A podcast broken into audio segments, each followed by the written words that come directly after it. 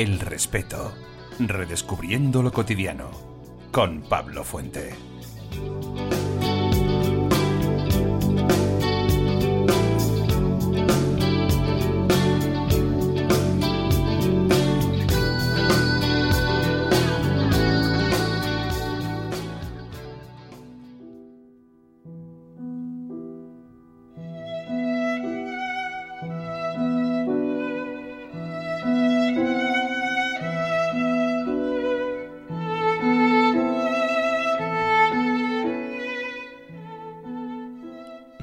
Vivir sin ella.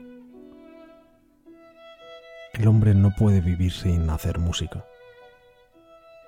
Cantamos hasta inconscientemente cuando trabajamos, cuando tenemos que hacer algo, tenemos que esperar a alguien, cuando estamos alegres, también cuando estamos tristes, cuando necesitamos evadirnos o cuando queremos expresar un sentimiento de alguna manera.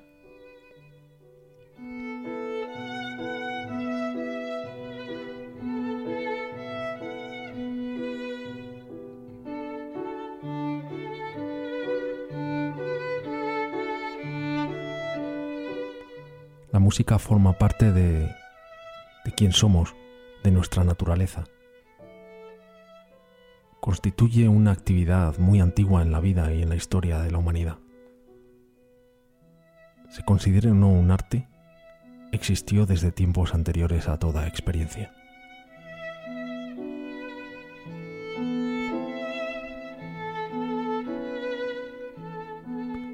Hoy vamos a hablar sobre la música y lo vamos a hacer con uno de los genios más grandes que ha dado este país. Un hombre que quizás conozcáis por melodías como esta.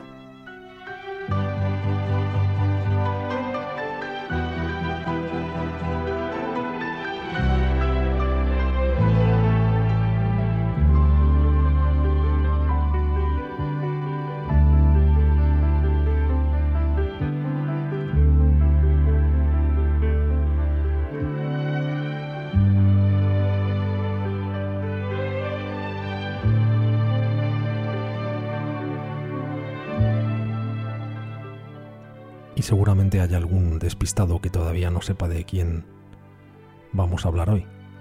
Pero quizás pongamos las cosas un poco más fáciles cuando escuchemos esta música.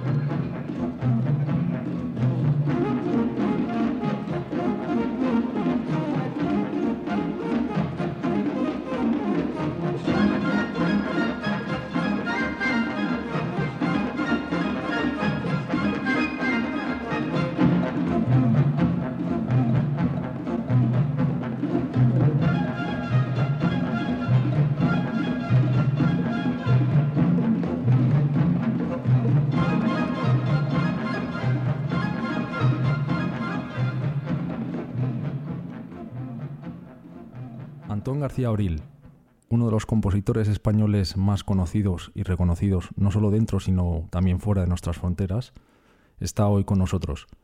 Su extensa obra abarca desde ópera, orquesta sinfónica y de cuerda, cantatas, conciertos y música de cámara, aunque podríamos destacar especialmente sus ciclos de canciones que están inspirados en, en prestigiosos poetas españoles. Maestro de maestros, profeta en su tierra, Premio Nacional de Música, miembro de la Real Academia de Bellas Artes de San Fernando en Madrid y San Carlos en Valencia, Premio Iberoamericano de la Música Tomás Luis de Victoria.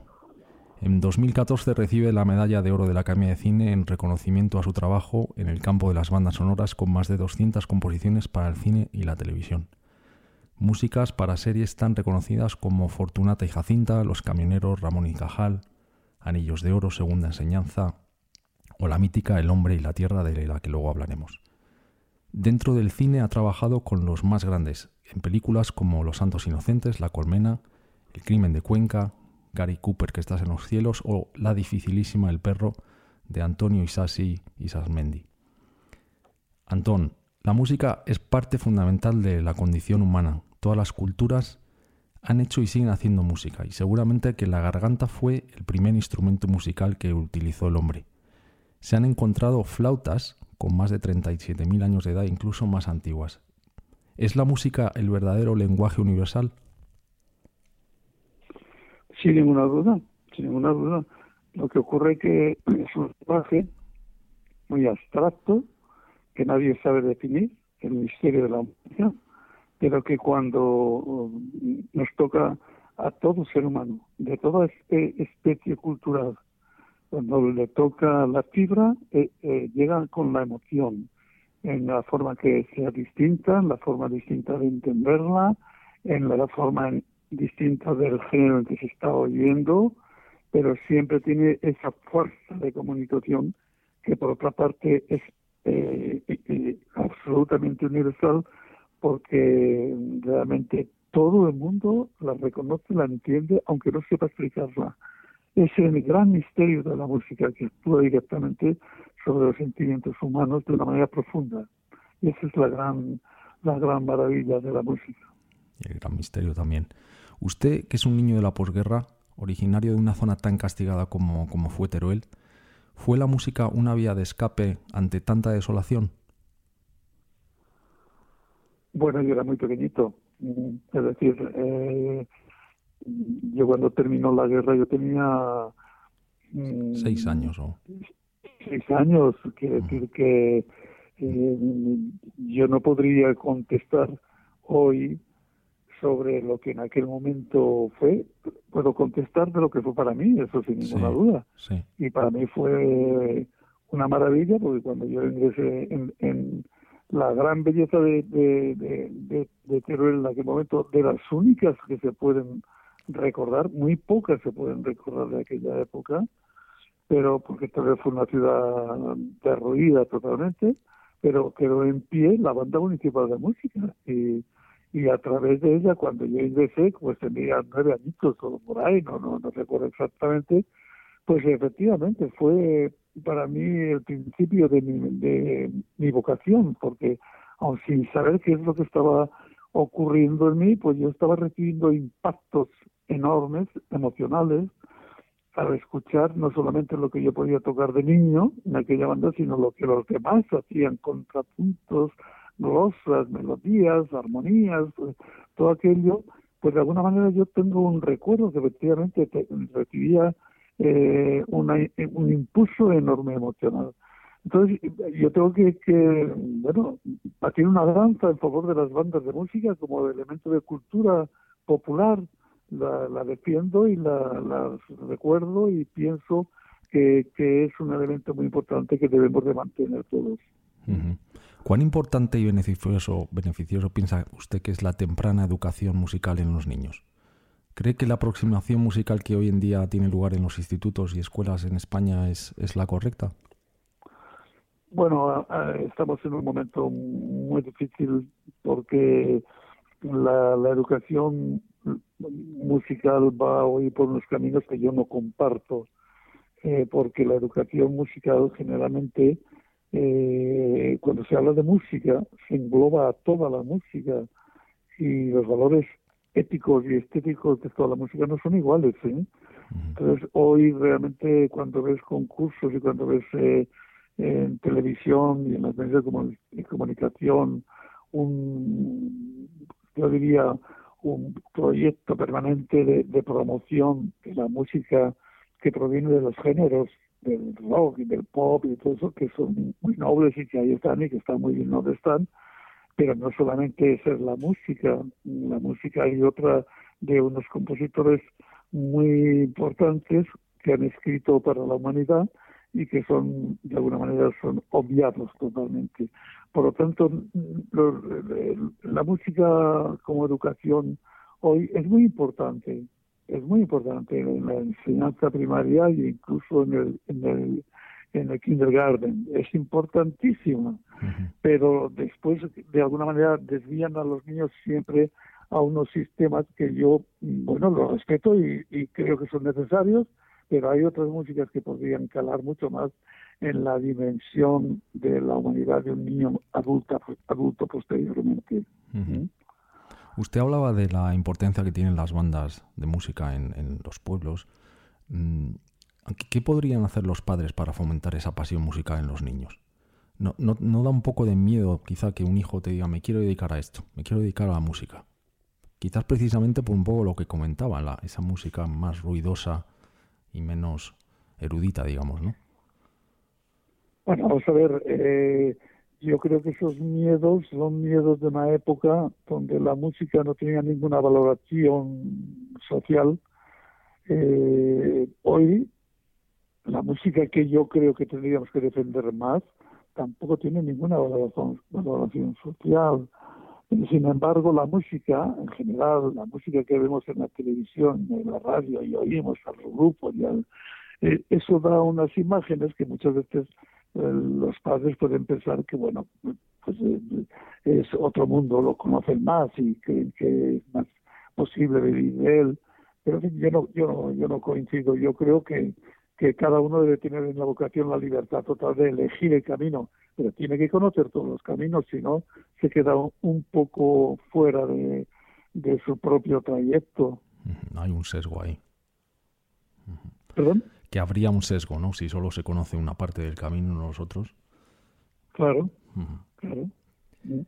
Háblenos de su labor pedagógica. Usted que ha, dedicado 30 años de su vida a, enseñar a, gente como José Luis Turina o Zulema de la Cruz, Eneco Vadillo, tantos otros grandes. ¿Se enseña o se aprende? Bueno, yo cuando he estado tantos años que he estado en el Conservatorio de Madrid como profesor de composición, eh, empezaba posiblemente una de mis primeras frases era que la composición no se enseña, se aprende. Bien, después eh, he modificado algo. De la composición se puede enseñar lo que es posible enseñar, pero lo que no se puede enseñar es lo que es absolutamente algo que viene de natura. La natura es algo que tú naces con ello y que naturalmente tienes unas ilusiones, unos entusiasmos hacia un arte, el que sea, o a la ciencia, o incluso hasta, hasta, yo creo que hay que tener inspiración para todo, incluso hasta, cómo no, el deporte, el deporte también es absolutamente necesario que haya alguien que de naturaleza es un gran deportista. Pero una vez dicho eso, naturalmente que la enseñanza de la composición es importante para enseñar la técnica. Y la técnica sí que se aprende si tienes eh, maestros que la saben enseñar, sí que se aprende en todos los conservatorios o universidades del mundo.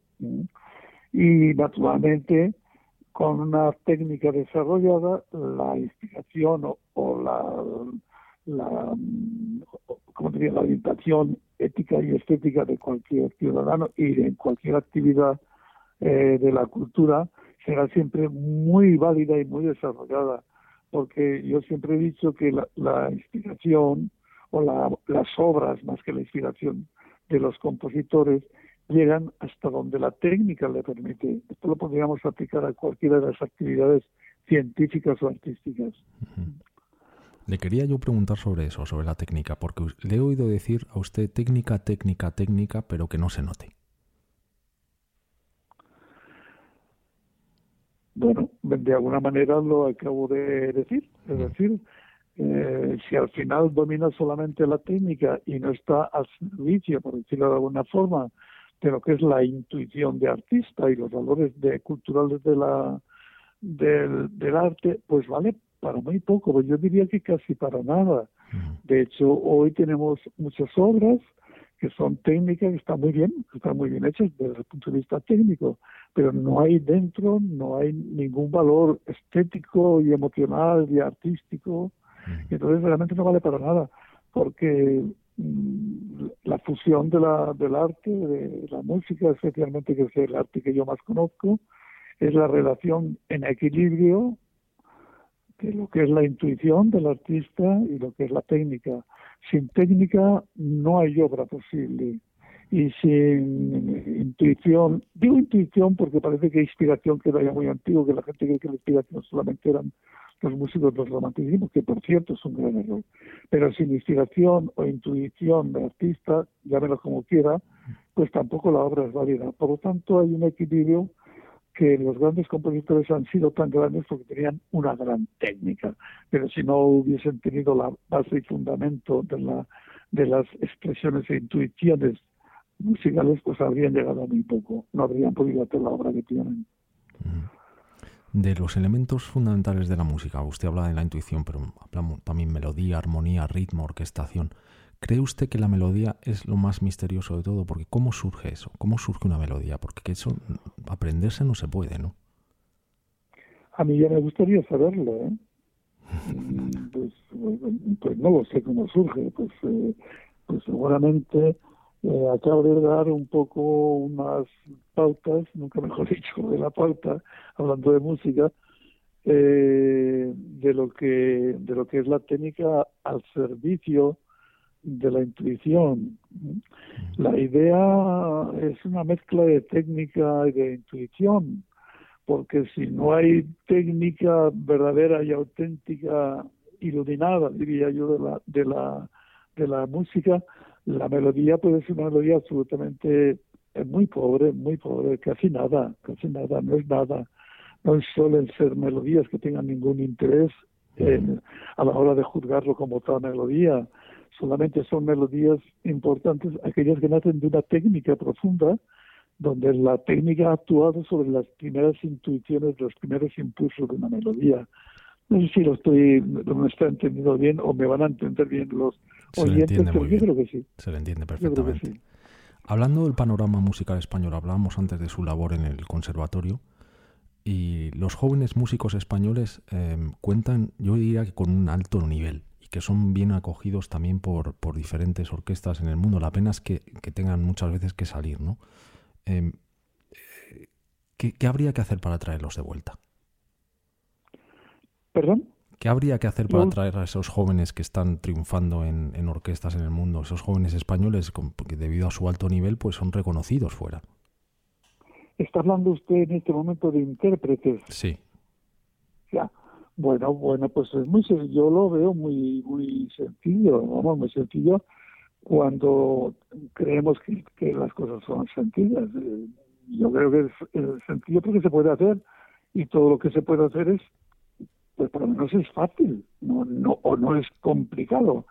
Eh, ha habido un momento en España que era necesario traer músicos de Europa o del mundo para cubrir los costos de nuestras orquestas sinfónicas, que España dio un vuelco extraordinario en acercarse a las cotas de, de, sinfonismo como puede tener cualquier otro país del mundo. Y siempre se mide por la cantidad de orquestas en función de las de la cantidad de seres humanos que habitan en la, nación. Entonces estábamos muy alejados y, y, y, se, se crearon orquestas muy importantes y se nutrieron en un porcentaje prácticamente casi total en algunas orquestas de músicos extranjeros porque no había eh, jóvenes músicos en España. Hoy no es eso, hoy, hoy ha cambiado, hoy hay jóvenes músicos que podrían cubrir prácticamente, no sé si exagero, pero no, no quisiera exagerar, podrían cubrir prácticamente todas las orquestas sinfónicas de, de, España. No hay duda que hay, hay sinfónicas en España que son absolutamente todos los músicos eh, nacionales, como son las orquestas que provienen del Estado. Pero, pero, no, perdón, rectifico del Estado, me estoy refiriendo a la orquesta de la radio eh, y televisión y la Orquesta Nacional de España, porque hay otras orquestas que pertenecen a regiones o a nacionalidades que están participadas por músicos extranjeros. Pero volviendo a la pregunta, y sin extenderme demasiado, sería la solución sería ir cubriendo poco a poco y, y, a la mayor velocidad posible dentro de no dañar a nadie y además pensando que estamos en la comunidad económica europea y la comunidad económica europea tiene que acoger a todos que pertenecemos a la comunidad en cualquiera de los países, pues respetando todas esas normas habría que ir poco a poco eh, completando las, eh, las plantillas orquestales de todo el sinfonismo español con músicos españoles, por lo menos dándole la vuelta. Si ahora hay un 20% de españoles y un 80% de extranjeros, pues dándole la vuelta y que fuese al revés. Esa es la solución. Y no la veo complicada porque hay grandes músicos, jóvenes músicos, que por cierto están muy bien instalados en, en las orquestas americanas y europeas. A nivel internacional, usted quizás sea una de las figuras más eh, reconocidas que, ha dado la música en España. Se ha anunciado ya el estreno de las seis partitas para violín solo de el encargo que le ha hecho Hilary Hahn, que quizás sea una de las violinistas más prominentes eh, en el mundo ahora y ganadora de dos Grammys, que tendrá lugar en, abril en, Washington, ¿cierto?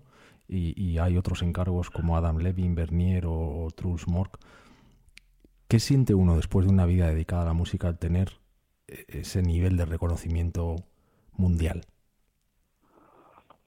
Bueno, vamos a ver. Eh, el, reconocimiento en, en mi país, en España, eh, afortunadamente creo que en la medida que se puede eh, decirlo, pues lo he tenido. Mi obra se interpreta, se conoce y tengo la suerte en algunos de los campos o de las formas musicales, como puede ser eh, la, música lírica, la canción de concierto, que prácticamente todos los cantantes, desde Victoria de los Ángeles al último cantante de, España cantan mis canciones. Eso es un reconocimiento absoluto y total, ¿no?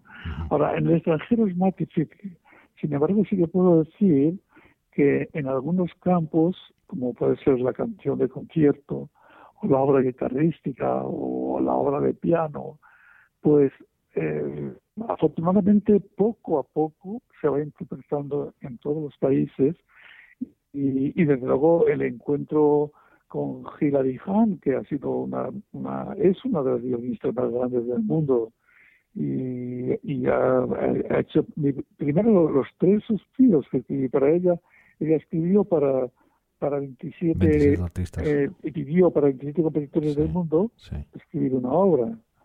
Y, efectivamente yo la, la hice, la ha llevado por todo el mundo dándole más de 50 audiciones, tanto en América como en Europa y como en los países de Oriente.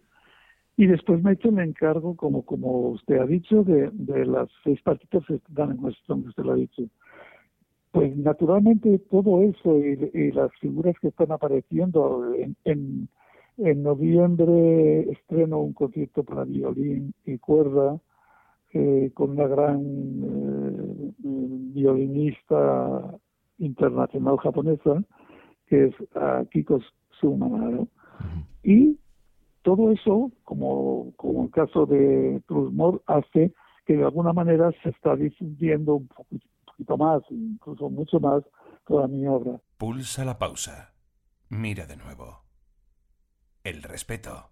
Redescubriendo lo cotidiano volviendo a la, gente joven, la gran mayoría de, la, de, esta, de, este, de esta población se suele mover o nos solemos mover por círculos musicales, yo diría que un poco limitados. La, música pop o el rock.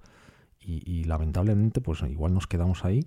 ¿Qué cree que es necesario para ampliar dichos círculos? ¿Qué se pueda hacer, qué se puede hacer para que los jóvenes descubran grandes obras musicales como la suya?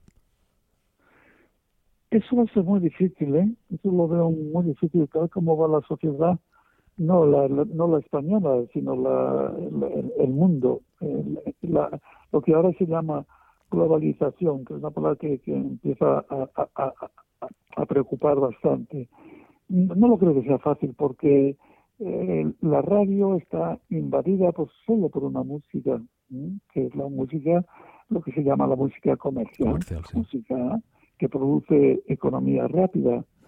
Eh, la radio, la televisión está está inundada de música que produce concursos, festivales, todo que está relacionado con la música comercial. No hay ni un solo concurso, ni un solo festival que hagan un concurso para grandes intérpretes de piano, de violonchelo, de, o de, cualquier instrumento, que sería, por cierto, interesantísimo. Ni uno, ni uno.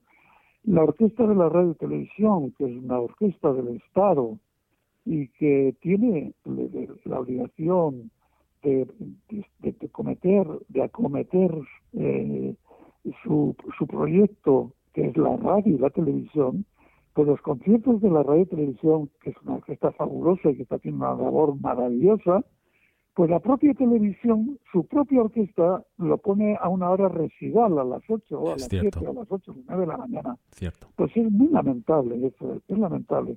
Por lo tanto, con este ejemplo que acabo de dar estoy contestando. Va a ser muy difícil porque hay una invasión de la música comercial. Y la otra música, la gran música de los pensadores del mundo, no existe. Existe para los melómanos. Sí naturalmente cuando un joven entra en esta música y descubre las canciones de Schubert, de Schumann, de Debussy, de Ravel, de, yo qué sé, de, de mil compositores eh, maravillosos, incluso de los españoles, pues naturalmente seguirá oyendo en los momentos que tenga que oír el pop o otras eh, formas musicales comerciales, pero no dejará de escuchar ya nunca más en su vida eh, su música de, creación, la gran música de los grandes poetas y los grandes músicos, que no la conocen y solamente, solamente se ama lo que se conoce. La juventud está mal, mal informada, está mal llevada, porque la juventud si lo descubriese disfrutaría, disfrutaría tanto más que está disfrutando y además, oye, como dijo Santa Teresa, los tiempos de oración, oración y los tiempos de diversión, diversión.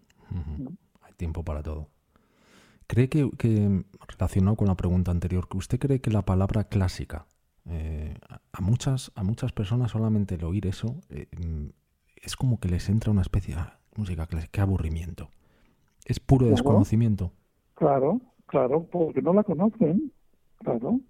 Eh, la, música que no se conoce y, y, y no conoces el lenguaje que se te dirige a ti, pues naturalmente en cuanto lleva 15 o 10 minutos pues ya aburre, aburre porque como no la conoce, no entra nada en él, no existe nada que le haga conmoverse o, o intelectualmente disfrutar de ese mensaje musical, naturalmente.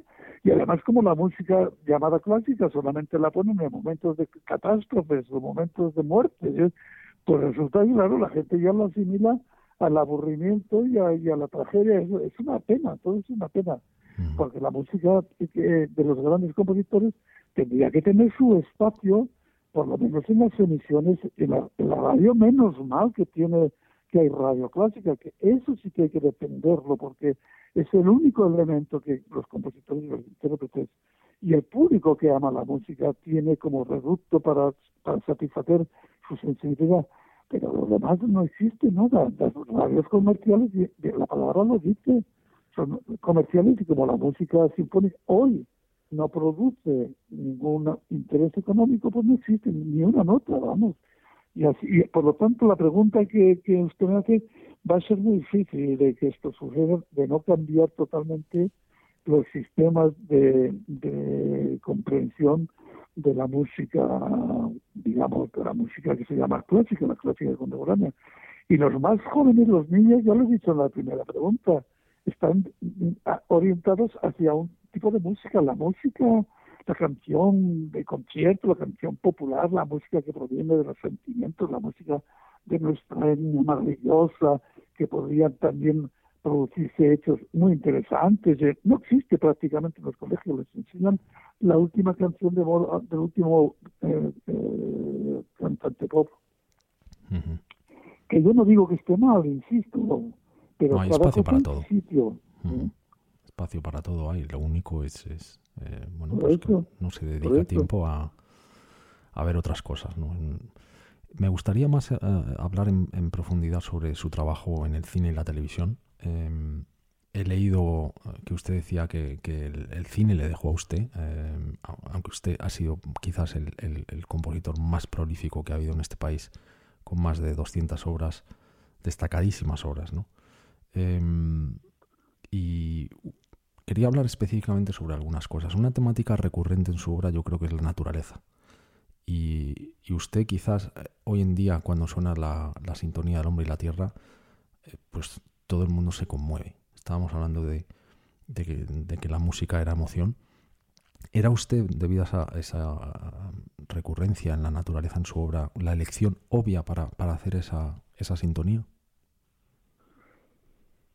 Bueno, pues es una pregunta que nunca, nunca me han hecho, pero analizando mi obra, cuando ha pasado el tiempo y empiezan muchas veces a, oír comentarios de las personas que han seguido mi obra, incluso el análisis propio del propio eh, compositor o autor o, hace de su obra, pues llego a una conclusión que prácticamente mi, mi obra se ha movido entre el amor y la naturaleza.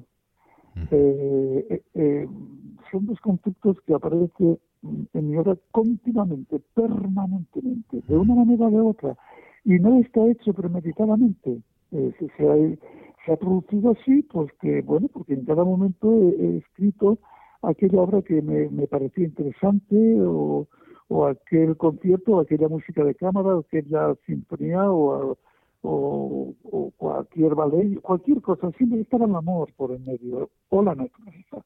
Por lo tanto, si haya podido influir, pues la verdad que no podría decirlo, pero lo que sí que puedo decir es que naturalmente eh, me encontré muy a gusto en, la, escribiendo la música de la Tierra porque fueron muchísimos episodios. Fueron más, de 100 eh, episodios de la Tierra en sus distintas series y fueron varios años trabajando eh, muy cercano a, a, a Félix Rodríguez de la Fuente y, me sentí muy cómodo, me sentí muy cómodo porque era una temática para mí nueva y seguramente para mucha gente también, porque estábamos hablando del impulso vital de vida del hombre y del impulso de vida y vital también de la tierra. Por lo tanto, puede ser, puede ser que hubiese alguna relación. Creo que usted mantuvo muchísimas conversaciones con Félix antes de ponerse a manos a la obra. Félix un hombre tan apasionante y tan apasionado, eh, me imagino que tendría las ideas clarísimas de lo que quería. ¿Eso igual le, hizo más fácil el trabajo? Bueno, vamos a ver. Eh, eh, Félix Rodríguez de la Fuente era un hombre, usted lo ha dicho, apasionado, entusiasmado, ilusionado con el trabajo y con una fe plena en lo que hacía. Un poder de convicción extraordinario y una seguridad que le daba ser esa persona convincente y arrolladora que era capaz de apasionar a todo el mundo que, veía y oía sus comentarios. Yo tuve la suerte de, trabajar con él, como ya he dicho anteriormente, pero además periódicamente nos reuníamos y hablábamos de pues de cada de cada secuencia o secuencias o capítulos nuevos que aparecían y él con su tal como te lo contaba ya prácticamente ya te había dado el impulso para seguir haciendo la música porque su propio entusiasmo lo contagiaba. Eh, realmente eh, era era enorme su capacidad de, de, de captación a todas las voluntades para un objetivo que era la tierra, el hombre y la tierra.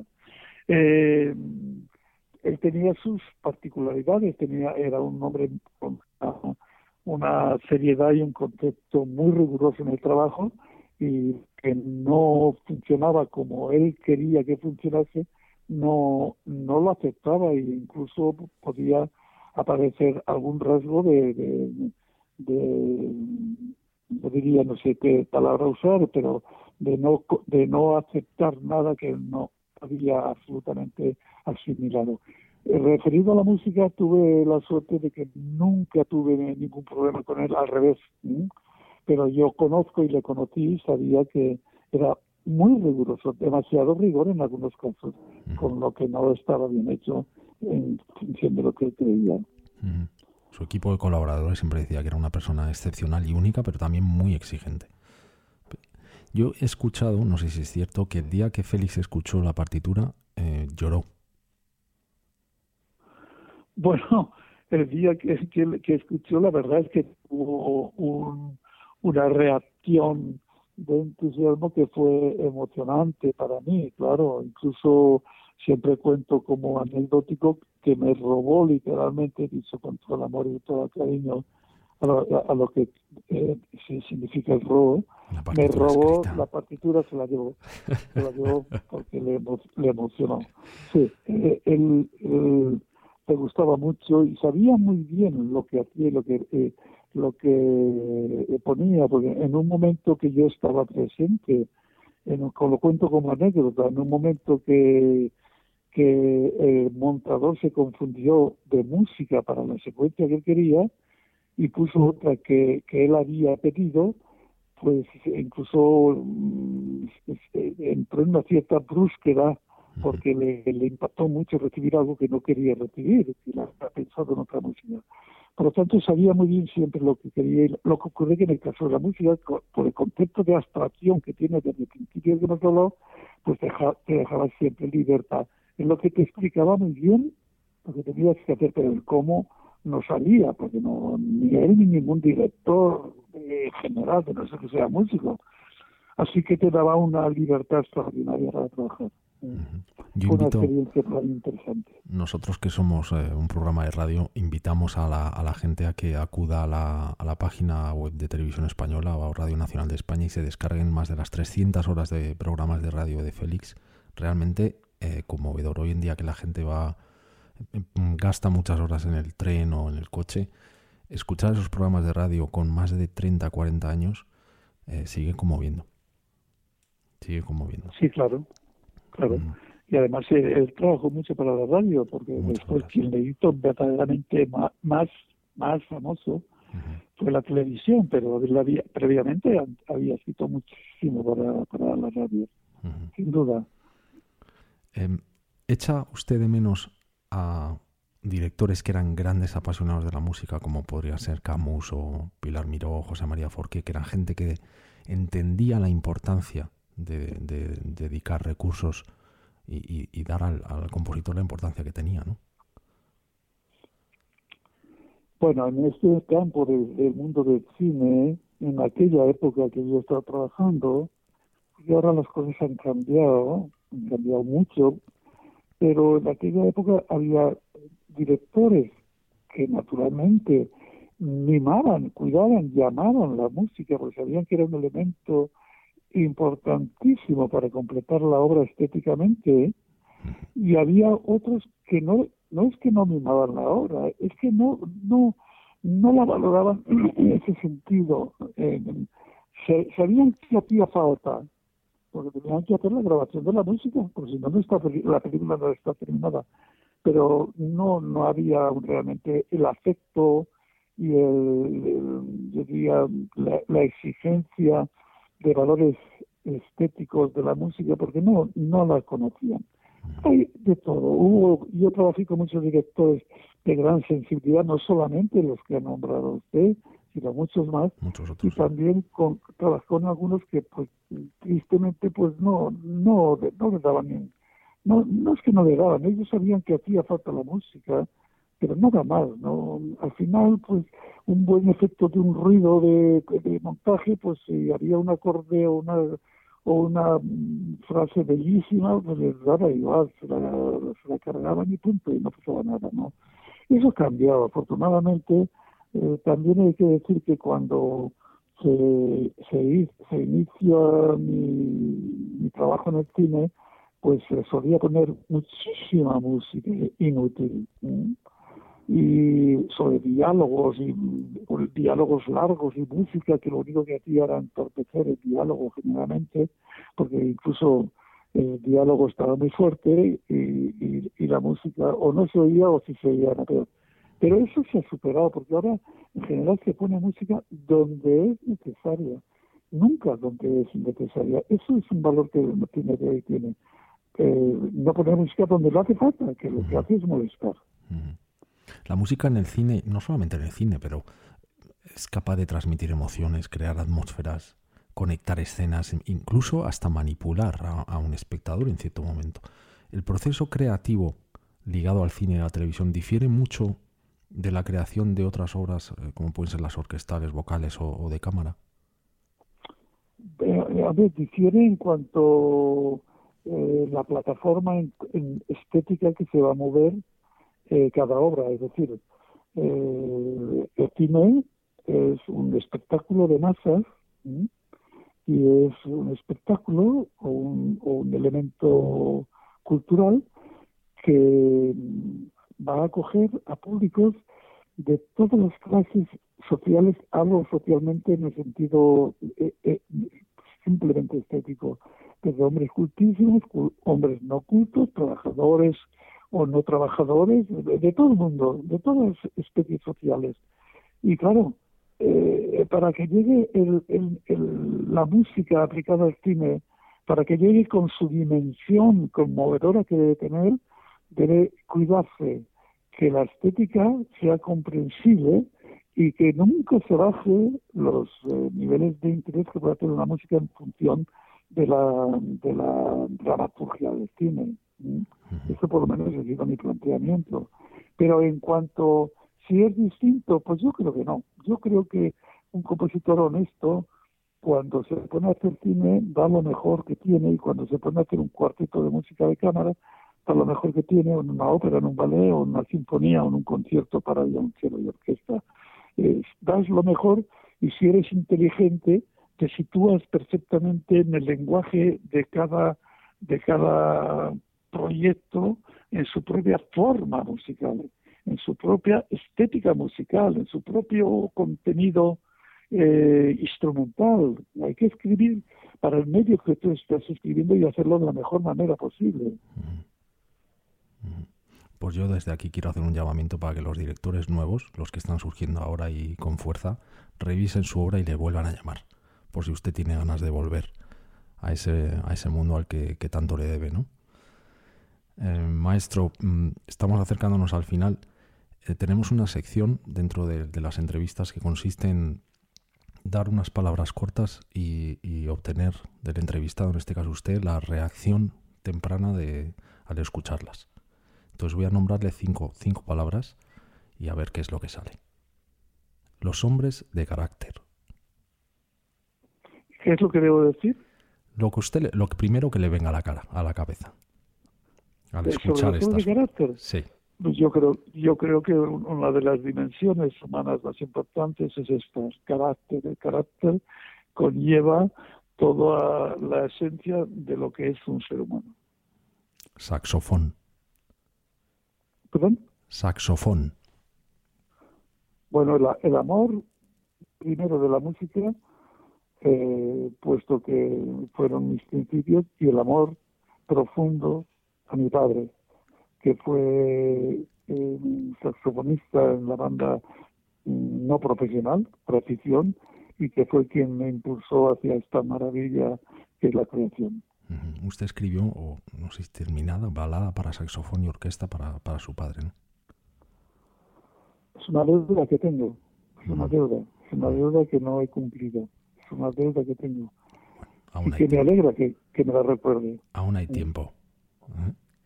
Ángel Mingote.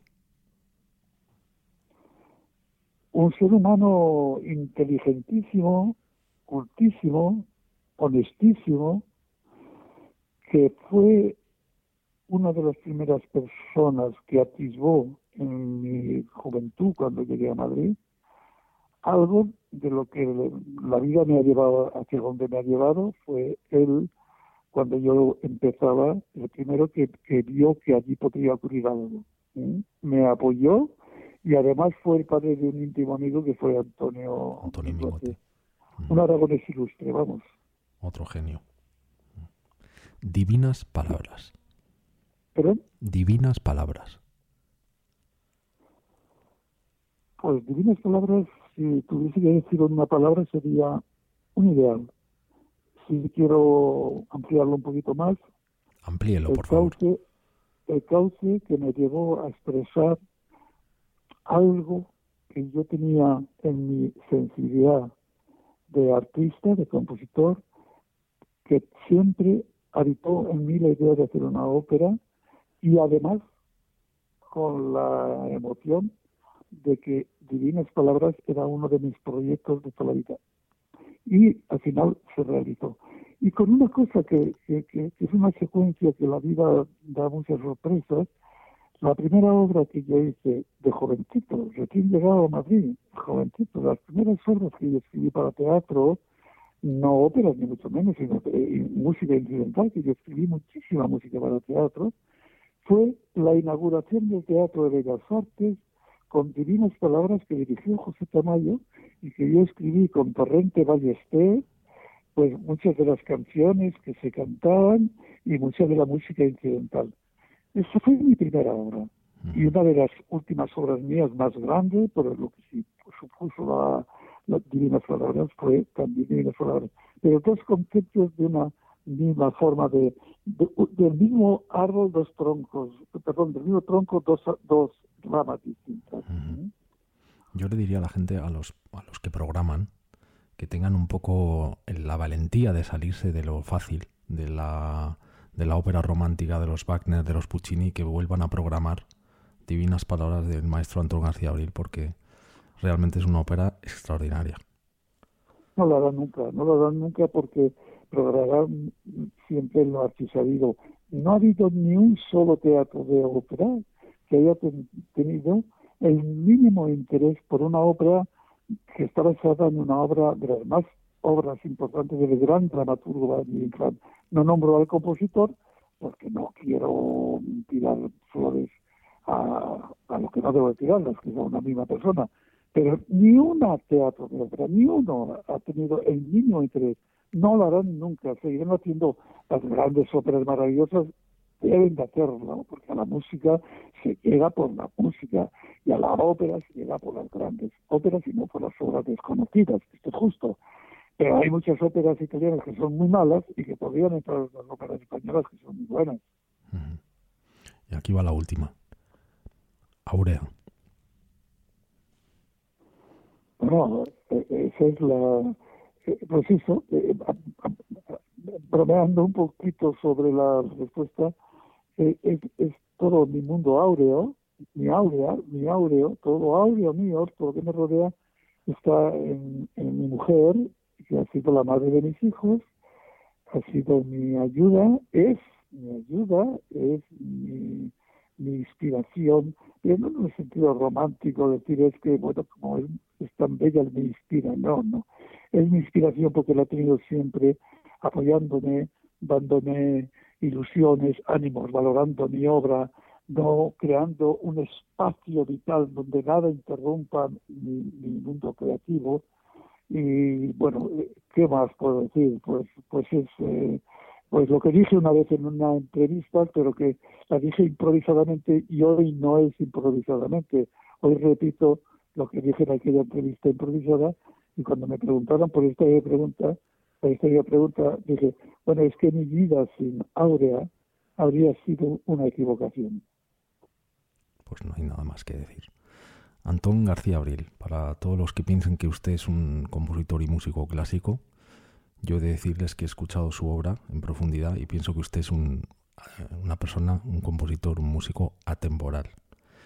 Yo hoy me he emocionado escuchando su concierto Mudejar, su trabajo en Hemeroscopium o la sintonía del hombre y la tierra, y usted con 83 años es un usuario activo de Facebook, que la gente lo sepa, Gracias a eso he, he podido ponerme en contacto con usted para hacer esta entrevista y le insto a la gente a que visite plataformas tan modernas como Spotify, en la que hay una parte de su obra, pero que la gente joven acuda a Spotify o a otros medios, que hoy en día hay una multitud de plataformas donde encontrar la música, por supuesto, correspondiendo y, y pagándolos aparte al autor, que visiten su, su página web volamar.com o fundaciongaciabril.com y que descubran a uno de los mayores genios que ha dado este país.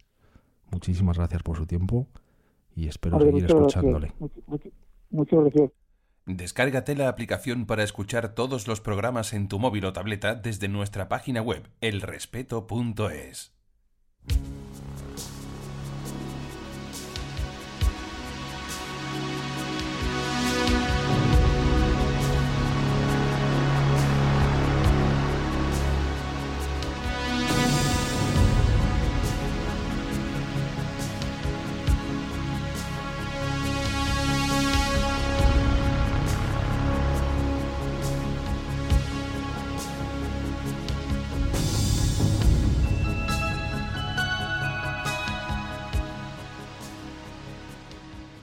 si en la música buscas el placer profundo de la escucha, exigiendo maestría técnica pero también inteligible emoción, si en un compositor valoras su versatilidad, triunfando en formas y géneros diversos pero siempre manteniendo su reconocible estilo personal, si te fascina la música culta por su excelencia artística, si te interesa la creación europea por la constante renovación en su intensa historia y si amas la composición española por su rico y expresivo mestizaje sonoro. Si esto es lo que buscas, has llegado donde querías. Disfruta de la obra de Antón García Abril. Álvaro Zaldívar, musicólogo.